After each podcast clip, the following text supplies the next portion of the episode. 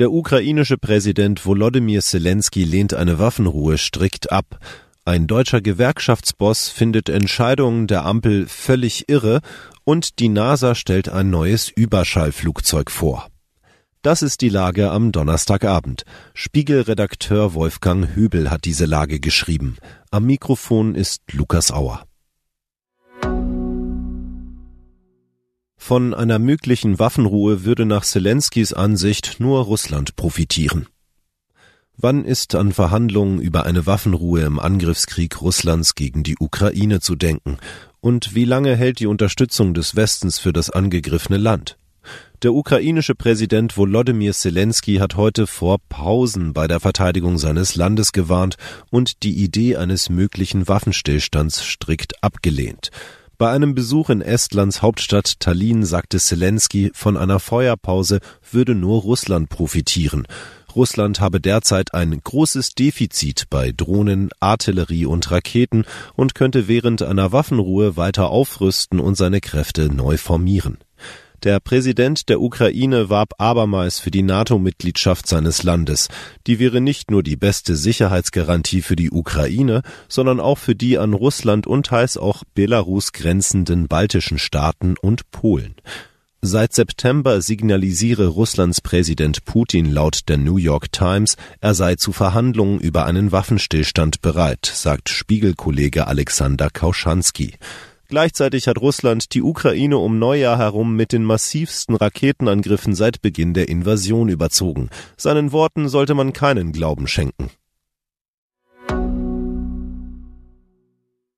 Die Proteststimmung im Land nützt vor allem der AfD. Alle motzen über die Arbeit der Ampelregierung. Die Gewerkschaften motzen mit. Heute hat Frank Wernicke, Chef der Dienstleistungsgewerkschaft Verdi, sich über angeblich völlig irre Entscheidungen der Ampelchefs empört. Es sei, so Wernicke, ein zentraler Fehler des Haushaltsentwurfs, dass versucht werde, die Kosten für Investitionen in die industrielle Transformation in den Regelhaushalt hineinzupressen.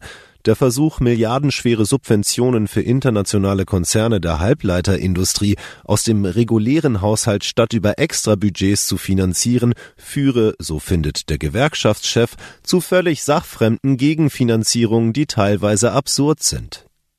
Um die Proteststimmung geht es auch in dem Interview der Spiegelkollegin Maria Fiedler mit dem Soziologen Armin Nassey geführt hat und um die Frage, was die Ampel anders machen könnte, damit Menschen der Politik wieder mehr zutrauen.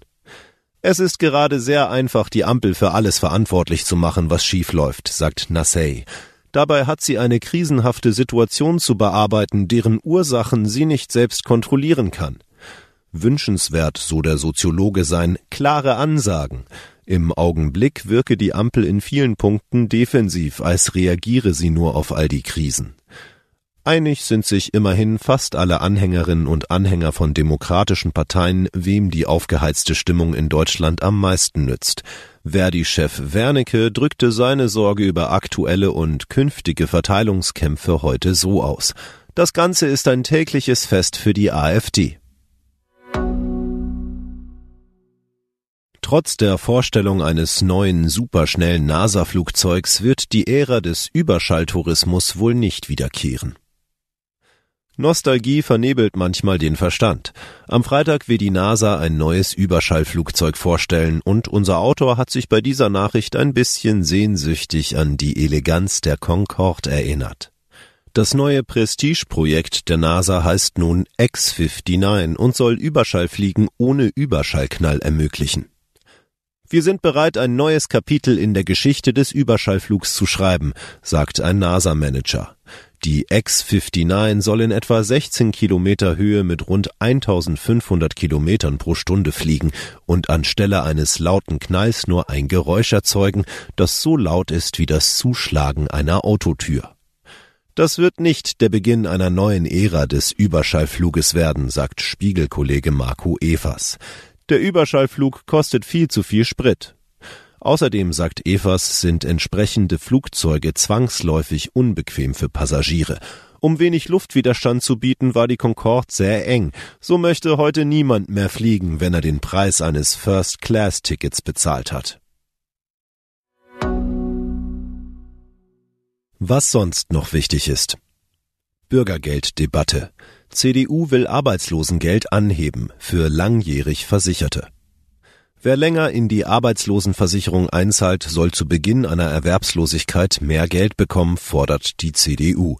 Generalsekretär Linnemann ist sicher, nur das sorge für Akzeptanz. Aus Sicherheitsgründen. Eishockey-Weltverband schließt Israel aus. Israel darf vorerst nicht an Turnieren des Eishockey-Weltverbandes IIHF teilnehmen. Die Begründung ist überraschend und steht in einer Reihe mit dem Ausschluss Russlands. Bad Säckingen in Baden-Württemberg. Digitales Kaminfeuer löst Feuerwehreinsatz aus. Gemütliches Knistern und lodernde Flammen. Ein Bildschirmschoner auf einem Fernseher hat in einer Stadt nahe der Schweizer Grenze zu einem Feuerwehreinsatz geführt.